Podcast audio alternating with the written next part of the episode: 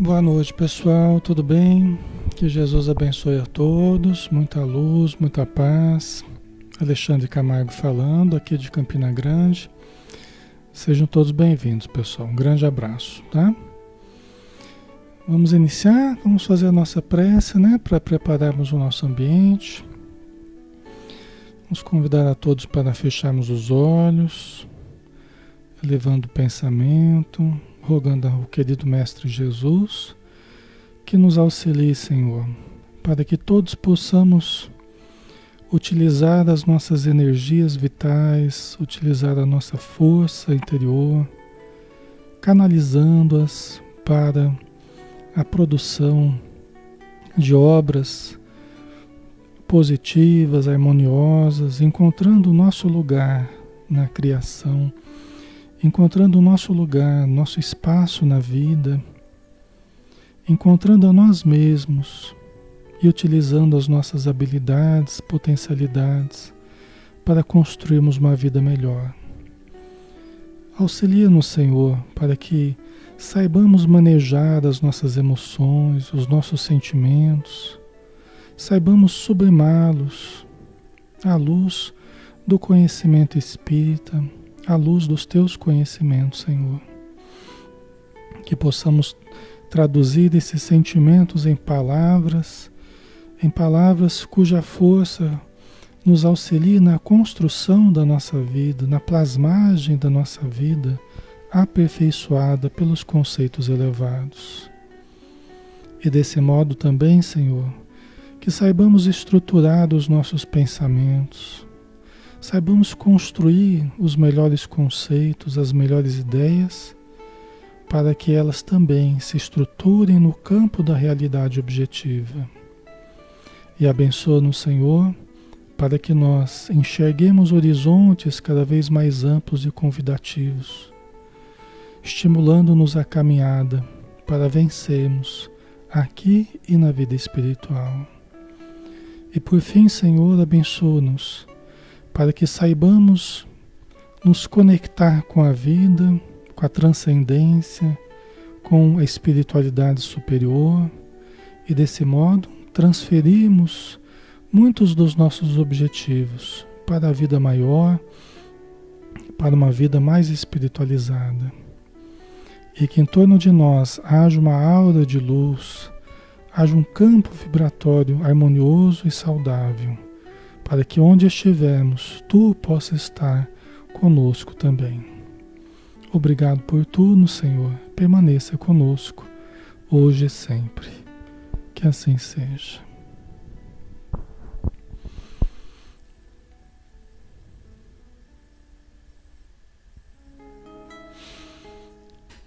Muito bem, pessoal. Boa noite. Sejam todos bem-vindos, tá? Um grande abraço. Nós estamos aqui em nome da Sociedade Espírita Maria de Nazaré e a gente agradece muito a página Espiritismo Brasil Chico Xavier que nos permite realizar os estudos aqui, né, de segunda a sábado às 20 horas, né? Então vamos lá, hoje nós temos o estudo do livro Paulo Estevam, nosso 19 encontro desse livro, obra de Emmanuel através de Francisco Cândido Xavier.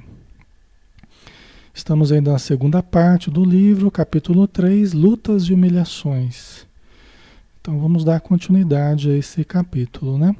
Se vocês se recordarem, nós vamos falar brevemente aqui, né, do, do momento que nós estamos, né, para a gente se contextualizar, vamos dizer assim. Então nós estamos no momento que Saulo de Tarso retornou a Jerusalém, né, extenuado, cansado, praticamente doente, né? Ele procurou a casa da irmã, não teve mais notícia da irmã, a irmã mudou. Aí procurou Alexandre, que era um amigo dele de Sinédrio, um amigo do farisaísmo, né? O antigo companheiro de, de, de lides farisaicas, né? Que Saulo também era um fariseu. Procurou Alexandre, Alexandre achou que ele estava curado da doença que ele estava, que ele tinha pego, né? E aí Saulo, muito constrangidamente, falou que ele não estava doente, né? que ele tinha visto mesmo Jesus. E que Jesus era uma realidade, né? que o retorno espiritual de Jesus né? Que, que, que a sobrevivência de Jesus após a morte era uma realidade, ele era o Salvador.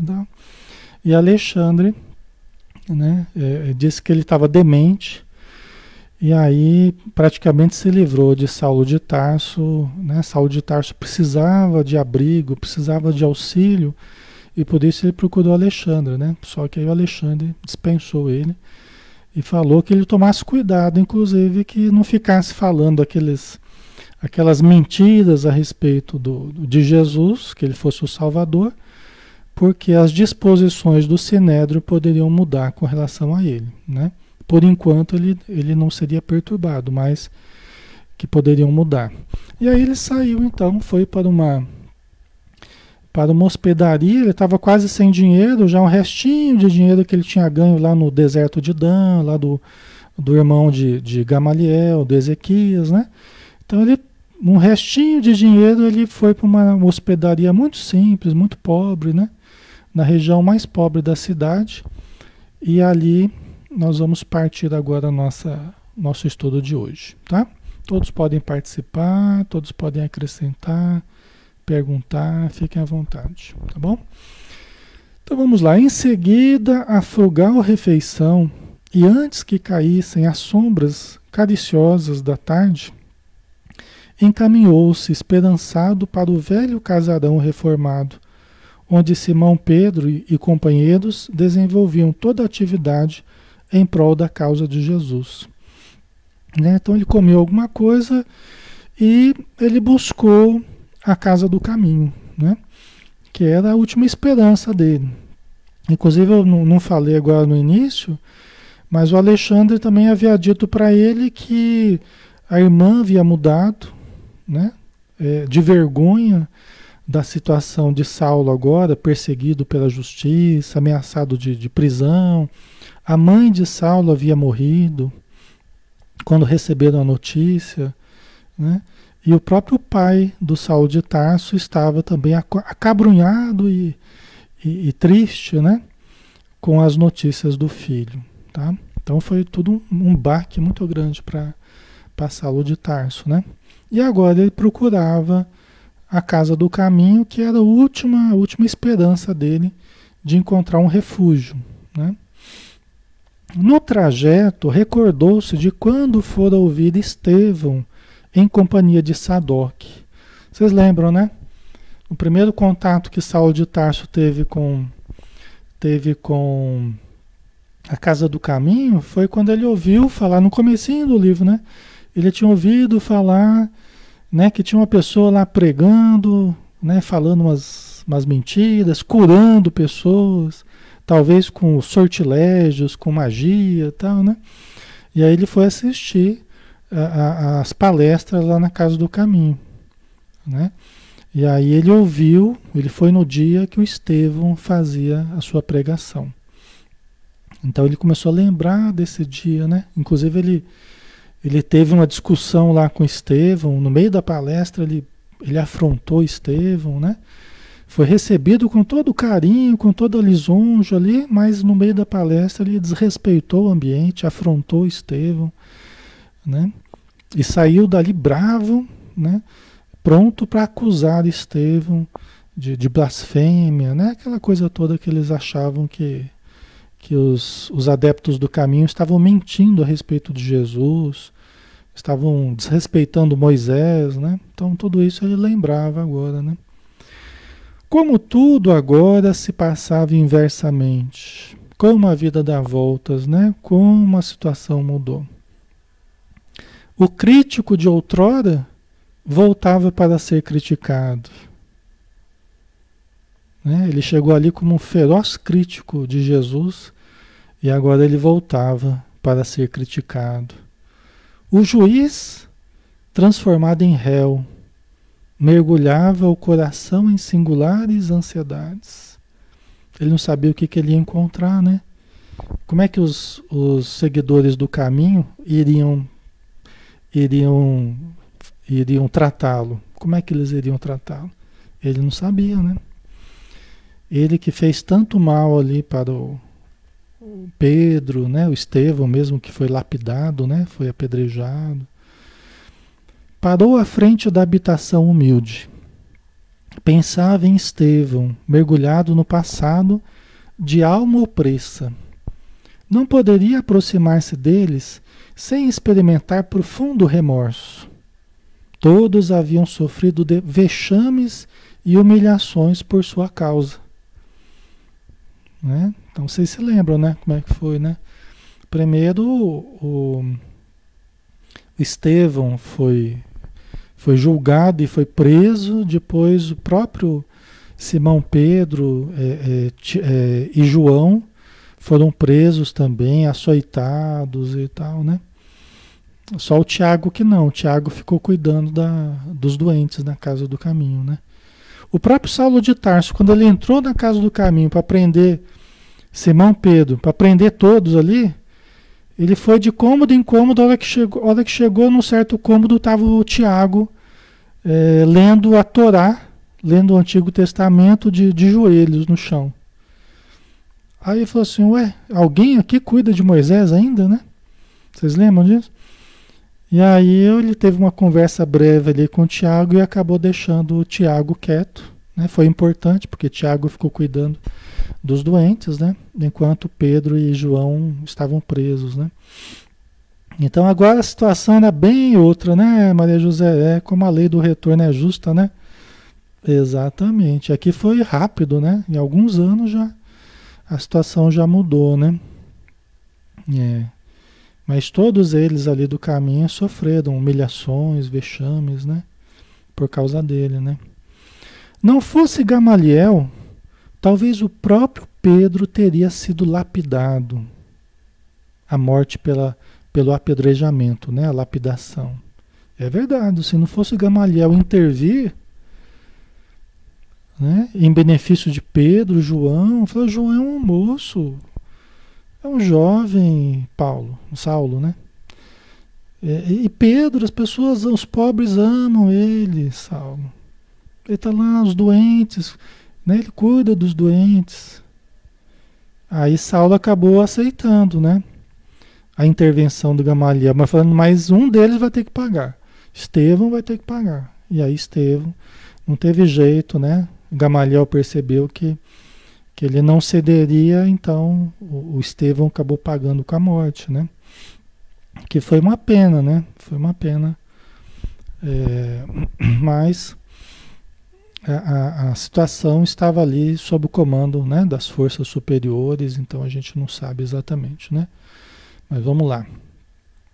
Precisava consolidar as noções de humildade para manifestar seus desejos ardentes de cooperação sagrada com Cristo ele precisaria usar as melhores forças, a mais profunda humildade se ele quisesse servir realmente a Jesus. Porque vocês estão vendo quantas decepções, né? Quantas lutas ele já está tendo. E é só o começo isso aqui, né? Tá? É só o começo. Mas ele precisava usar os melhores recursos de humildade, né? Para lidar com a situação. Defrontando os apóstolos galileus, sagrada veneração se lhe impunha à consciência. Aqueles homens poderiam ser rudes e simples, podiam viver distanciados dos valores intelectuais da época, mas tinham sido os primeiros colaboradores de Jesus. Aí que a gente entende a diferença das coisas, né? A diferença do mundo e a diferença de Deus, da espiritualidade, né? Aí que a gente vê a diferença da coisa. Saulo de Tarso percebia agora, ele, ele, ele sentia uma veneração pelos, pelos apóstolos galileus. Né? Ele sentia uma veneração agora. Ele respeitava agora profundamente. Por quê? Porque eles podiam não ter cultura, os valores intele intelectuais do mundo, né, da época, tal coisa que ele tinha bastante.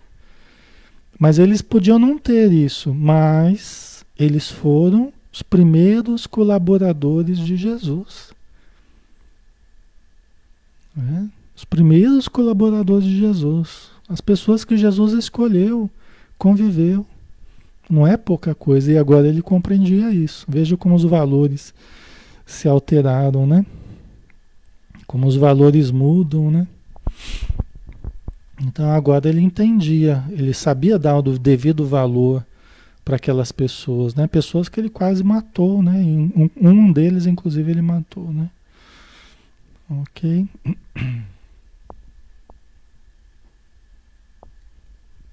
Certo, pessoal? Tá ficando claro? Assomado de profundas reflexões, bateu a porta, quase trêmulo. Um dos auxiliares do serviço interno, de nome Prócoro, veio atender solicitamente. Irmão, disse o moço tarcense, o Saulo de Tarso, né, em tom humilde, podeis informar se Pedro está? Né? Batendo ali com toda humildade, né? Falando com toda humildade. Vou saber, respondeu o interpelado amistoso. Caso esteja, acrescentou Saulo, algo indeciso, Dizei-lhe que Saulo de Tarso deseja falar-lhe em nome de Jesus. Né? Era melhor não ter falado, né? Eu, depois, vocês vão, depois vocês vão concordar comigo, né? Mas eh, era melhor não ter falado, né? Era melhor ter feito uma surpresa.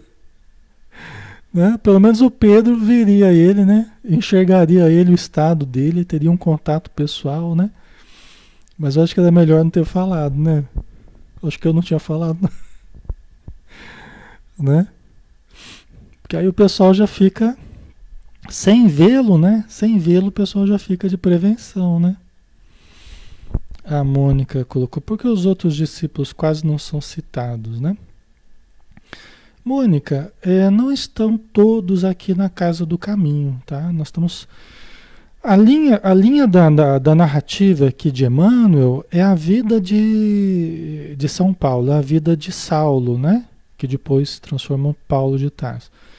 Então ele está seguindo a narrativa da vida dele e não exatamente é, seguindo exatamente a dos apóstolos. Elas vão se cruzar, estão se cruzando aqui a vida dele com a dos apóstolos, né? Só que nem todos estão aqui na casa do caminho. O Felipe está, o, o, o, o Pedro, o Tiago, o João está. O Mateus, por exemplo, não está. Né? A gente viu que Mateus, o Saulo encontrou com Mateus lá em Cafarnaum, em Cafarnaum, né? Na semana passada a gente viu isso, entendeu? Então a gente vai citando conforme a história vai, vai falando deles, né? Inclusive própria Maria, Maria vai fazer parte da história também. Mais para frente, deixa para, né? Mas a Maria também vai fazer parte, né? Ok. Então vamos lá.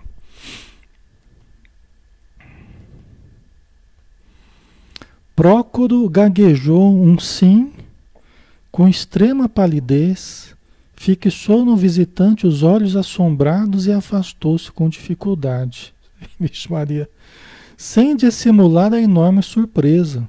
Era o perseguidor que voltava depois de três anos. Inclusive o Prócodo se lembrava do, do, do, da última ida de Saulo ali para a casa do caminho. Né? O Prócodo se lembrava, mas ele não tinha reconhecido, né? Certamente ele não tinha reconhecido. E aí quando ele falou o nome dele, né? Aí ele até gaguejou, né? Ficou pálido na hora, né? Em poucos momentos alcançava a câmara onde Pedro, né, a sala, o ambiente, onde Pedro e João confabulavam sobre os problemas internos da casa do caminho. Né? A notícia caiu entre ambos como uma bomba. Ninguém poderia prever tal coisa. Né? Eles não poderiam imaginar né? que de uma hora para outra apareceria novamente Saulo de Tarso Detalhe, em nome de Jesus. Né? Porque foi o que Saulo falou, né? Fala que Saulo de Tarso, né, quer falar com ele em nome de Jesus, né? Quando é que Pedro iria iria imaginar isso, né, pessoal? Não acreditavam na lenda que, Jesus, que Jerusalém enfeitava com detalhes desconhecidos em cada comentário. Impossível que o algoz implacável dos discípulos do Senhor estivesse convertido à causa do seu evangelho de amor e redenção. Quer dizer, eles não acreditavam, né? Diz Emmanuel que eles não acreditavam na lenda né? Porque corriam muitas lendas, o próprio Alexandre falou para Saulo, né? Muitas lendas correm a teu respeito, tal, da doença que, que você pegou, tal. E os discípulos também não, não acreditavam na mudança dele, não. Não acreditavam nas lendas, não, né? É. É, Maria José, eu imagino o susto desses, né? Da casa do caminho. Ixi, o pessoal deve ter tremido na base, né, Maria José?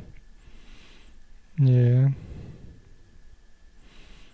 E a Conceição estava totalmente mudado, né? É, ele estava bem diferente. Depois de três anos, né? Estava bem diferente.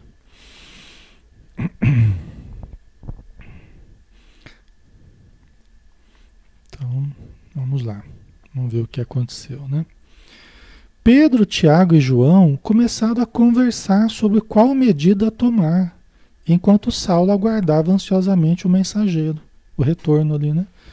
Era-lhe preciso encontrar alguém que o entendesse e lhe sentisse a transformação. Estava exausto. A igreja do caminho era a derradeira esperança para ele, né? Ele precisava que alguém acreditasse nele. Gente, esse negócio de de ninguém acreditar é terrível, né? Né? Ninguém acreditar em você, achar que você está louco, isso é de enlouquecer qualquer um. Não é fácil não, pessoal. Isso é de enlouquecer qualquer um. Né? Todo mundo achando que a pessoa está louca, todo mundo achando que a pessoa está desequilibrada, todo mundo achando. Não é fácil lidar com isso não, né? É, tem estudos interessantes a respeito disso, né? Michel Foucault, que estudou muito né, esse fenômeno né, da, da, da, dessa construção da loucura, dessa coisa social né, da loucura. Né? E é difícil lidar com isso, viu? E se a pessoa não tiver muito firme, muito bem estruturada, ela acaba ficando louca mesmo. Mas ele não estava, né, louco, é, totalmente longe de estar louco. Estava muito melhor do que já esteve, né? Ele estava muito melhor do que ele já esteve. Tá?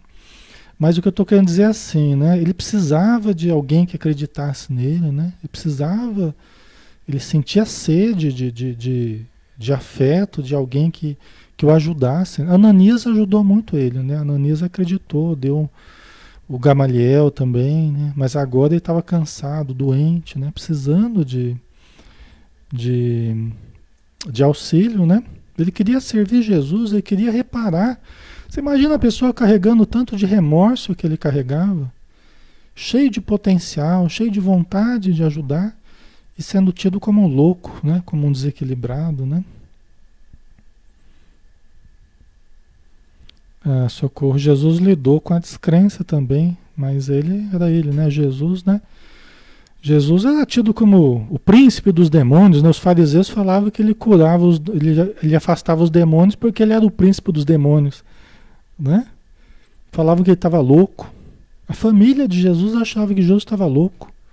Quando Maria foi com, com os filhos, né, com os irmãos de Jesus lá, onde os discípulos estavam é, reunidos, né, com Jesus, tá?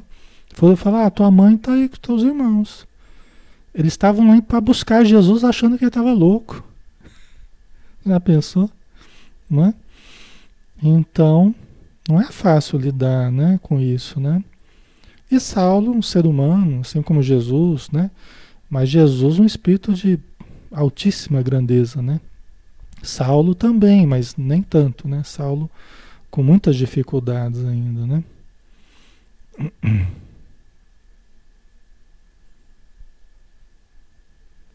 É. O Rodrigo, tratando-se de Saulo de Tarso, é comum que ninguém acreditasse, exatamente a, a história ali não recomendava muito ele não, né? É, verdade. Mas as pessoas mudam, né? Até como vocês colocaram aí, as pessoas mudam. E às vezes a gente fica com a imagem antiga, né? A gente fica com a imagem do passado, né? E não percebe que a pessoa mudou, né? Então é isso que ele precisava, ele precisava que as pessoas entendessem ele, né? É. Vamos ver a sequência aqui. Depois das primeiras opiniões que traduziam receios justos emitidas precipitadamente, Simão exclamou com grande prudência: Em verdade, ele nos, ele nos fez o mal que pôde. Entretanto, não é por nós que devemos temer, e sim pela obra do Cristo, que nos está confiada. Então eles temiam muito mais ali pelas repercussões na própria casa do caminho, os doentes que estavam lá, tal, do que por eles mesmos, né? Eu não coloquei toda a conversa deles aqui, mas só de, de forma resumida, tá? Aposto que em toda essa história da conversão se resume uma farsa, a fim de que venhamos a cair em novas ciladas, replicou Tiago, um tanto displicente, diz Emmanuel. Né? O Tiago é o que ficou mais cabreiro. Tiago é o que ficou mais cabreiro. O Tiago não aceitava, ele inclusive ele vai demorar para aceitar a mudança de, de, de Saulo de Tarso. E justamente ele que era o mais aferrado ao farisaísmo. O mais ligado ao farisaísmo era o, era o Tiago. Né? E, ele, e ele não aceitava o retorno de, de, de Saulo, não. Né? Por mim, disse João, peço a Jesus nos esclareça, embora me recorde dos açoites que Saulo mandou aplicar-me no cárcere. Antes de tudo, é indispensável saber se o Cristo de fato lhe apareceu às portas de Damasco. Olha, João, né? João é um espetáculo, né? João é um espírito, né? Diz o, o Geraldo Lemos que o João é o Chico Xavier, né? Isso é o que eles têm falado lá no, no canal, lá no YouTube, né? Quem conheceu é, Chico de perto tal, fala que João era o, era o Chico, né? Então é, é um espírito de uma grandeza né, enorme, né? E uma pessoa muito sensível, né, João? João é uma pessoa muito sensível. Foi o único que ficou ali com Maria e Maria de Magdala quando Jesus estava crucificado, né? Vê só. E era o mais jovem deles, né? Que coisa, né? É. Diz até o Geraldo Lemos fala que essa obra, essa obra Paulo Estevão até foi possível foi possível porque Chico trazia na memória muitas das situações que ele participou, né? que ele viveu, que conviveu com Paulo de Tarso. Né? Então ele, ele viveu naquela época, ele foi uma das pessoas mais importantes ali. Né? Depois foi um evangelista, né? o evangelista João, que escreveu um dos evangelhos. Né? Dizem que é o mais confiável dos evangelhos, seria o evangelho de João. Né? Tá? Então ele falou, olha, antes de tudo ele precisa saber se aconteceu mesmo sabe? esse fato aí às portas de Damasco, né? Então falou de forma importante, né? Mas saber como, dizia Pedro, com profunda compreensão. Nosso material de reconhecimento é o próprio Saulo. Ele é que é o campo que revelará ou não a planta sagrada do Mestre. Gente, isso aqui é de uma importância tão grande, mas tão grande. Né? É de uma importância tão grande isso aqui que Pedro falou. Quem que, qual que é o material de reconhecimento? É o próprio Saulo. O que, que ele quer dizer? Não vamos nos afastar da realidade. Porque às vezes a gente fica convivendo com uma imagem que a gente criou da realidade que não confere com a realidade. Quem que vai nos mostrar a realidade? É o próprio Saulo ele tem as marcas do Cristo, né? Ele tem realmente, né? Nós vamos perceber se ele traz as marcas do Cristo, as marcas assim, se ele traz os sinais distintivos da mudança dele, né? Ele que vai dizer, ele que nós vamos sentir nele. Por isso que é importante a gente, é importante a gente estar tá sempre ligado à realidade e não ao que a gente acha da realidade, né? Importante a gente esteja ligado às pessoas e não que a gente está ouvindo falar das pessoas. Né? Ah, eu ouvi falar, eu nem sabe se é verdade, não sabe você está tendo contato com a pessoa. Né? O Jimmy colocou as atitudes, né, Jimmy? Exatamente. Quais são os frutos? Quais são as atitudes? Né? Quais são os sentimentos que a pessoa manifesta? a lucidez ou a falta de lucidez, a clareza ou a falta de clareza, o amor ou não que ela manifesta, né? Quer dizer, vamos estar ligados às pessoas e não ao que ouviu falar das pessoas, né? Porque falar todo mundo fala, as palavras o vento leva, mas as, a realidade nós vamos perceber em contato com as pessoas. Entendeu? Isso é muito importante. Até para a gente não se alienar, né? Para a gente não se alienar.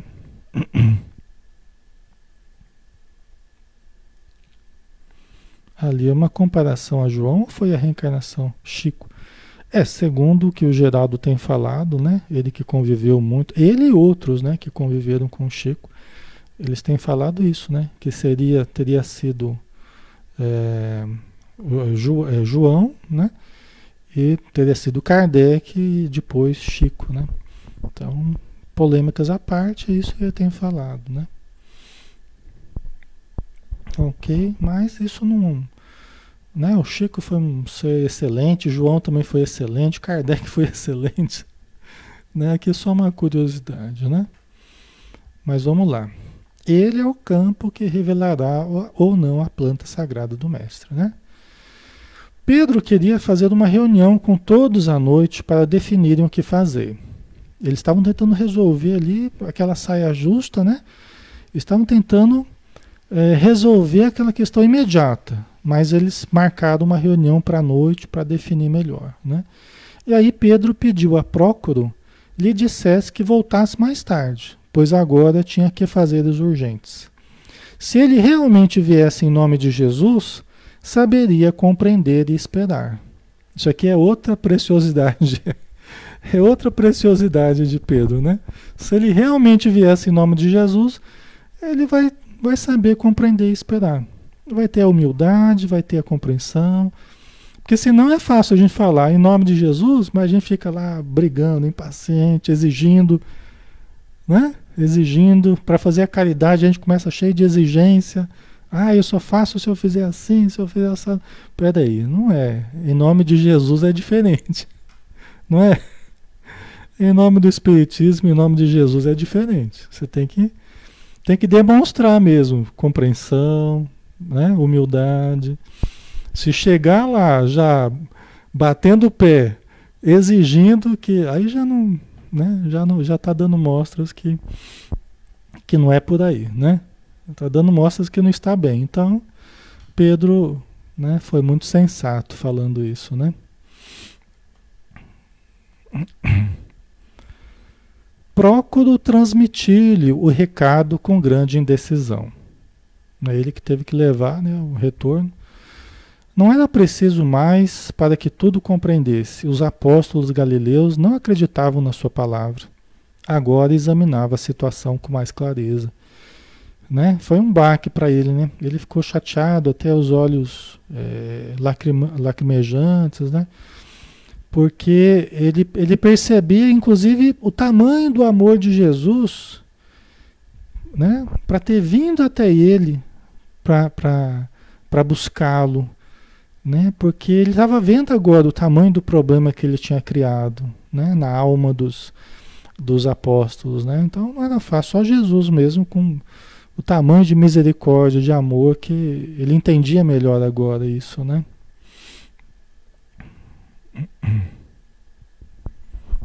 Certo.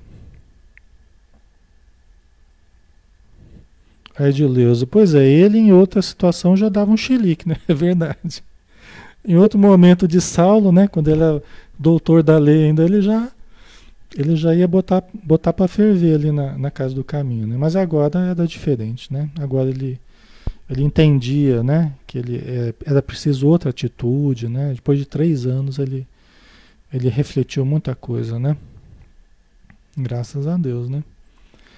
Ficou pálido e trêmulo, como que envergonhado de si mesmo. Além disso, tinha aspecto doentio, olhos encovados, era pele e osso. Aí ele respondeu: Compreendo, irmão, disse de olhos molhados. Pedro tem motivos justos. Prócoro ele ficou até é muito tocado pelo que ele viu. Né? Depois ele comentou para Pedro, para os demais, né? ele passou as impressões dele, ficou muito comovido né? pela atitude de, de, de Saulo ali, né? pela humildade dele e tal. Isso é importante, né? É, é, e é bem verdade o que Jesus havia falado para Saulo, né? Entra na cidade, né? né? Entra na cidade, né? lá te será dito o quanto precisará sofrer, né? Para trabalhar para mim, né? Entra na cidade, lá te, lá te será dado quanto será preciso sofrer, né? É. À noite, reunidos todos os trabalhadores do Cristo, após muito conversarem, a conversa foi longa e, e teve uns que estavam contra, outros estavam a favor, né?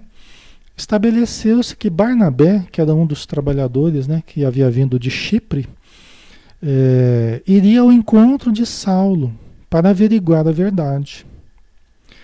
Como não se conheciam, não haveria constrangimentos de parte a parte. O próprio Barnabé se dispôs, né? É, e como ele não conhecia Saulo, Saulo também não conhecia ele, eles poderiam conversar sem remorsos, sem ressentimentos, né? Porque os demais já conheciam ele. Então.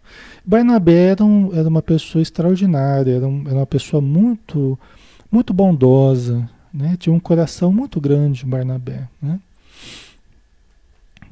E era a pessoa certa para essa missão aqui, né? Com um sorriso generoso, Barnabé abraçou o ex-rabino pela manhã, na pensão em que ele se hospedara. Nenhum traço da sua nova personalidade indicava, indiciava aquele perseguidor famoso que fizera Simão Pedro decidir a convocação dos amigos para resolver o seu acolhimento. Quer dizer, ele logo percebeu que nenhum traço do, da pessoa que era Saulo de Tarso agora indicava aquele a quem Simão Pedro imaginava né, e, e temia né, de acolher na, na, na, mansão do caminho. Ele logo percebeu isso, né, a transformação de, de Saulo de Tarso. Não é? O ex-doutor da lei era toda humildade estava doente. Indisfarçável fadiga transparecia-lhe nos mínimos gestos. A fisionomia não iludia um grande sofrimento. Correspondia às palavras afetuosas do visitante com um sorriso triste e acanhado. Não, não sei se eu pulei uma aqui. Ah, não, é isso mesmo. É, né? Quer dizer, ele estava tava sofrido mesmo, né? Tava dolorido, ainda mais depois da, das notícias que ele teve de Alexandre, né? Sobre o pai dele, a mãe dele, a irmã. Então ele tava, ele devia estar tá moralmente arrebentado, né? Ele devia estar tá estraçalhado intimamente, né? Ali aprendeu a ser pacífico, né, com Estevão, né? É, foi importante o Estevão. E lembrando que o Estevão tá junto com ele, né? Vocês lembram que a gente falou, né, que o Emmanuel explicou pra gente que que a partir que ele saiu ali do Asas de Dan, né, e começou a, o seu trajeto de volta para para Jerusalém, né? É, Estevão passou a estar agora junto dele o tempo todo permaneceria com ele durante 30 anos da missão dele. Estevão estaria junto dele, né? Então Estevão estava junto ali também, né? Ajudando. Via-se-lhe, entretanto, a satisfação que a visita lhe causava. O gesto espontâneo de Barnabé sensibilizava-o. A seu pedido, Saulo contou-lhe a viagem a Damasco e a gloriosa visão do Mestre, que constituía o marco inolvidável da sua vida. O ouvinte não dissimulou simpatias. Quer dizer, essa narração da, da, da visão na estrada de Damasco, isso aí, a gente percebe a verdade, né, pessoal? A gente sente, não sei se acontece com vocês, você pega um livro, né? Você sente a verdade daquele livro. Ou não, né? Você sente a, na narrativa os sinais distintivos de uma coisa muito elevada. Dependendo do livro que você pega, você sente a energia, você sente a vibração. E certamente Saulo contando o episódio lá da, da, da, da visão de Damasco, né, da estrada de Damasco, certamente o, o Barnabé sentiu a realidade da, né, a emoção de Saulo, tudo, né? A vibração. Porque as palavras podem, as palavras podem nos confundir, mas a energia não. Né? As palavras podem nos enganar, mas a energia não. A gente sente, a gente vai aprendendo, né, pessoal? A gente vai aprendendo a, a separar o joio do trigo, né? Conforme a, a vivência, a gente vai aprendendo a separar, né? A energia boa da energia ruim, né? Quando a pessoa está querendo enganar, não é? É, então. É assim, né? E o Barnabé ele não dissimulou a simpatia que ele estava tava tendo ali, né? Em poucas horas sentia-se tão identificado com o novo amigo, quais se fossem conhecidos de longos anos. E certamente eram, né? certamente eram. Barnabé foi um dos grandes amigos de Saulo de Tarso. Barnabé foi um dos grandes companheiros de viagem de Saulo de Tarso. Né? Então, certamente eram espíritos amigos, né? Eram espíritos muito simpáticos um ao outro, né? Em seguida, convidou a acompanhá-lo à igreja do caminho, à casa do caminho, né? Saulo não deixou de hesitar, enquanto o outro insistia, porque Saulo estava preocupado, né? Saulo estava preocupado. Né? Depois do, do, da recepção dele lá, ele ficou meio, né? Receio, disse o moço tarcense um tanto indeciso, pois já ofendi muito a Simão Pedro e, de, e demais companheiros. Só por acréscimo de misericórdia do Cristo consegui uma réstia de luz para não perder totalmente meus dias. E é verdade, né? A gente até conversou sobre isso, né? Só mesmo pela misericórdia de Jesus que Saulo não fez mais besteira, né? Já pensou se tivesse matado Simão Pedro? Né? O remorso que ele teria, né? ele já tinha muito remorso pela morte de Estevão. Já pensou? Só mesmo pelo acréscimo de misericórdia de, de Jesus, que ele não perdeu totalmente os dias dele. Né? Correu o risco, né? Mas graças a Deus ele, ele conseguiu se reerguer, né? Está se reerguendo, reerguendo com dificuldades, mas está se reequilibrando, né? Ora essa, exclamou Barnabé, batendo-lhe no ombro com bonomia, de forma bondosa, né? Quem não terá errado na vida? Se Jesus nos tem valido a todos, não é porque o mereçamos, mas pela necessidade de nossa condição de pecadores, né? Por isso que Jesus falava, não vim para os sãos, né? eu vim para os para os doentes, né? Ou aqueles que já percebem que são doentes, porque doentes todos somos, na verdade, né?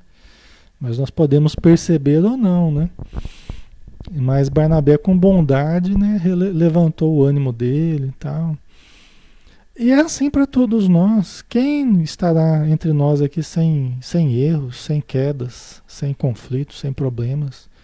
Todos nós os temos, né? Dizem os espíritos que a árvore, para produzir bons frutos, não precisa das folhas mortas. A árvore, para produzir bons frutos, não precisa das folhas mortas.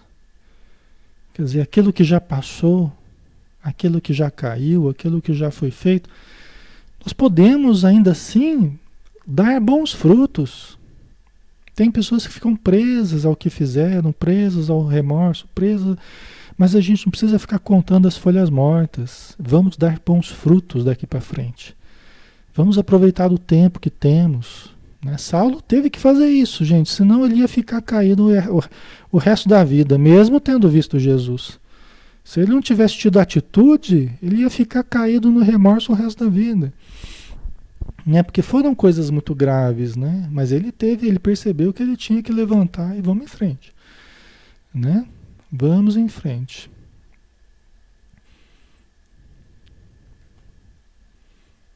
Ok. Em poucos minutos encontravam-se a caminho, notando o emissário de Pedro o penoso estado de saúde do antigo rabino. Barnabé percebia o penoso estado que ele estava, né? Muito pálido e abatido, parecia caminhar com esforço. Tremiam-lhe as mãos, sentia-se febril, né? Estava numa situação precária, né? Doente mesmo, né? Aquelas noites ao relento, fome, frio, né? o cansaço, o sol extenuante, não é fácil. Ele viajou todo desde de, de de Palmira, né?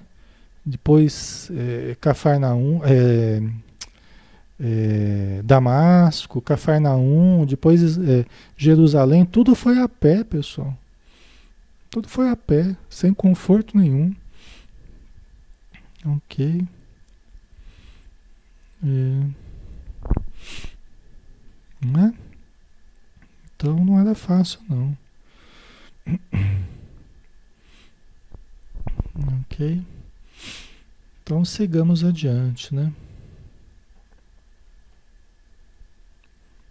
Estou tentando lembrar uma frase de Paulo de Tarso que ele falava assim: uma coisa eu digo, que deixando as coisas que passaram, o caminho para frente, uma coisa assim. É uma frase que, que eu, muitas vezes eu já, eu já falei, mas não estou lembrando agora. Mas talvez vocês achem aí. É que deixando as coisas que passaram, o caminho para frente, uma coisa assim. É bem o que ele fez mesmo, né? Okay. Aqueles olhos encovados, a extrema fraqueza orgânica, falavam os apóstolos galileus de profundos sofrimentos. Irmão Saulo, disse Pedro comovido, Jesus quer que sejas bem-vindo a esta casa. Né? Então chegava Saulo de Tarso, né? Depois de tantas dificuldades, voltava ali para aquele mesmo ponto onde ele havia começado o contato dele com, com, com Jesus, né? com os discípulos de Jesus, né? com Estevão e tal. Né?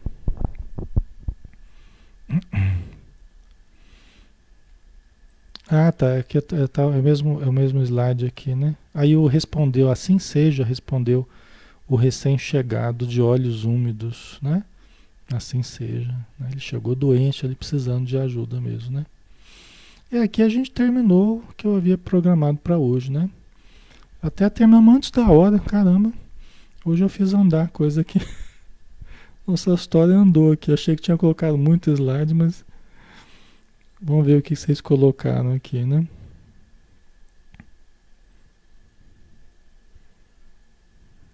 Uhum. A Lindalva colocou, né? Levando para os nossos dias, todos merecem uma oportunidade de ser perdoado, né? E acreditado. É verdade, né, Lindalva? É, é verdade, isso mesmo. Né? A capacidade que a gente tenha de levantar, mas que os outros também. Né? Quando demonstrem a, a, a renovação, quando demonstram arrependimento, né? É mais difícil de corrigir essas situações quando as pessoas às vezes cometeram atos muito ruins, mas elas não também não pararam para analisar, nem para se arrepender, nem para não demonstram nenhum sinal de arrependimento. Aí é complicado, né? Aí é mais complicado, né? Seja no contexto que for. Por isso que Jesus falava, eh, João Batista falava, né? Arrependei-vos. Né? E Jesus veio falando também a respeito do arrependimento, da importância, porque isso abre possibilidades novas, abre possibilidades de, de mudança no relacionamento, de mudança na conduta. Agora, enquanto a pessoa não se arrependeu, enquanto a pessoa não deu mostras nem de humildade de analisar os próprios atos, aí é mais difícil. Veja, por exemplo, esses espíritos que estão no umbral, né? Eles não são acolhidos enquanto não haja arrependimento. Porque a transformação que eles demonstrem só vai realmente aparecer com o arrependimento, com a mudança real mesmo, né? Então é, é muito importante isso, né? É muito importante a gente parar, fazer uma análise né, das nossas atitudes, onde erramos, onde precisamos mudar, porque aí é, tudo facilita, né? Porque aí a gente não vai com aquela empáfia, com aquela arrogância, com aquela presunção, né? Aí a gente vai com humildade. Aí é diferente. A humildade, ela, ela facilita muitas coisas. A humildade, ela, ela abre caminhos, ela, ela simplifica as coisas. O orgulho, a arrogância, a prepotência dificulta muito. Né? E complica muito o nosso caminho, né? Então é muito importante essa sinceridade, essa humildade que Saulo estava demonstrando, né? A Gilda, né? Fazer coisas erradas é fácil, mas voltar atrás e repará-las aí é difícil. Com certeza, né? Geralmente a gente faz as coisas erradas sorrindo. E aí quando a gente volta para reparar, a gente volta chorando, geralmente. Né? A gente vai se afastando de Deus e vai se afastando sorrindo.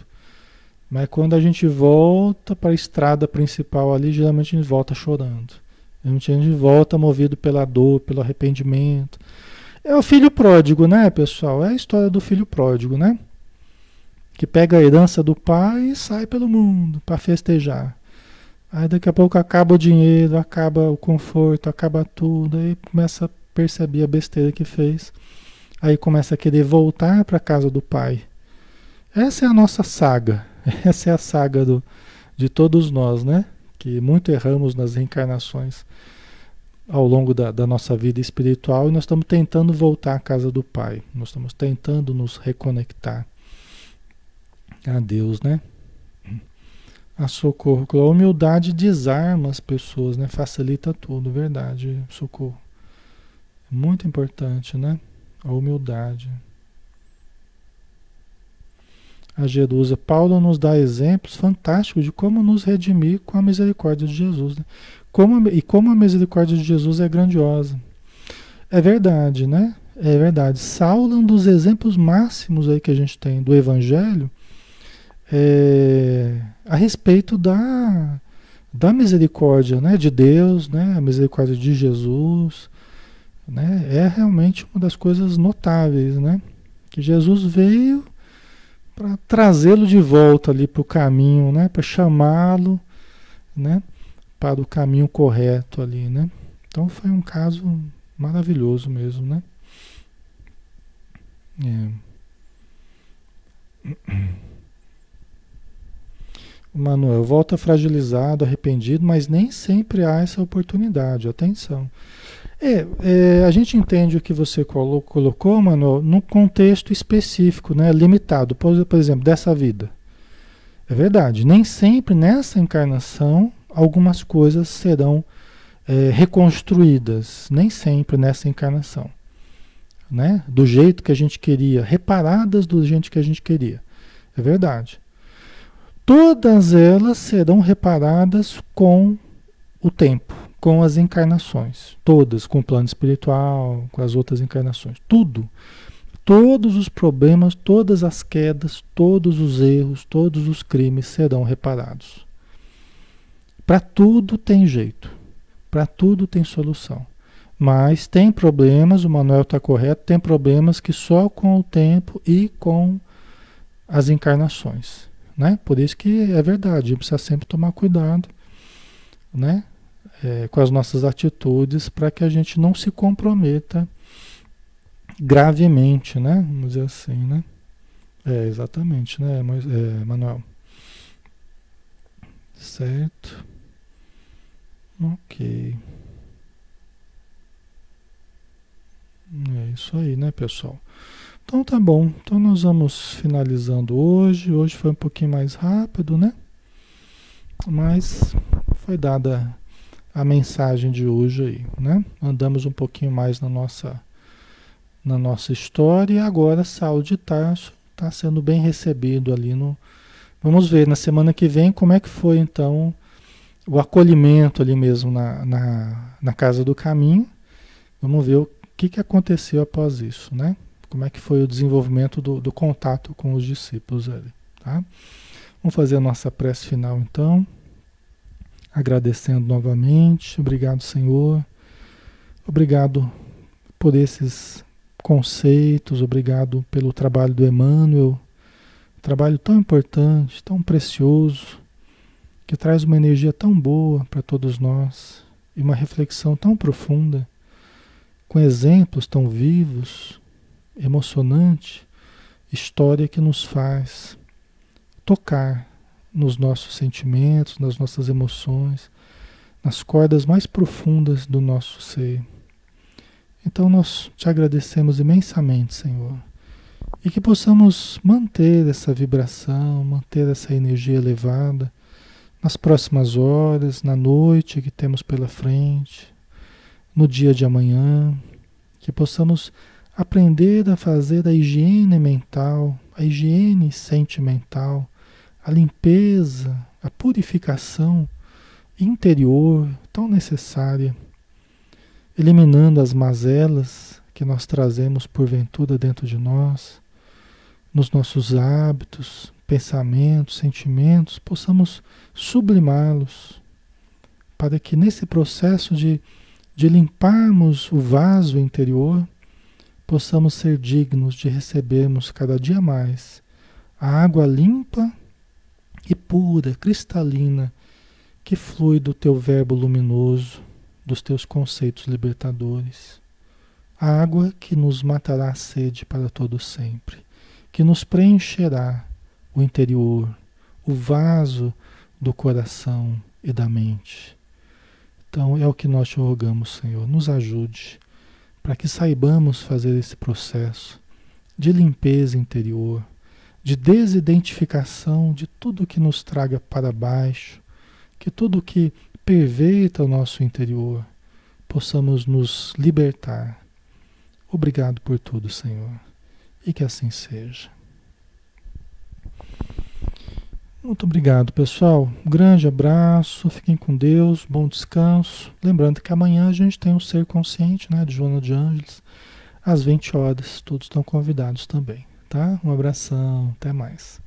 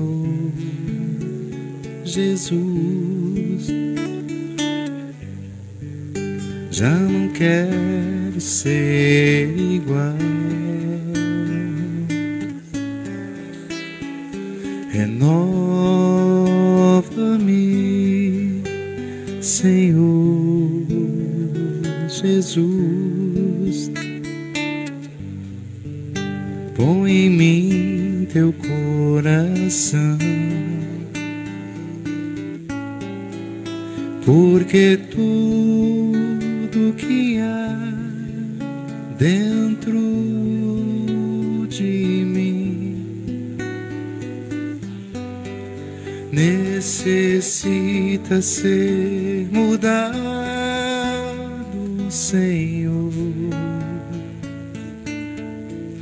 Porque tudo que há dentro do meu coração necessita mais de ti. Renova-me,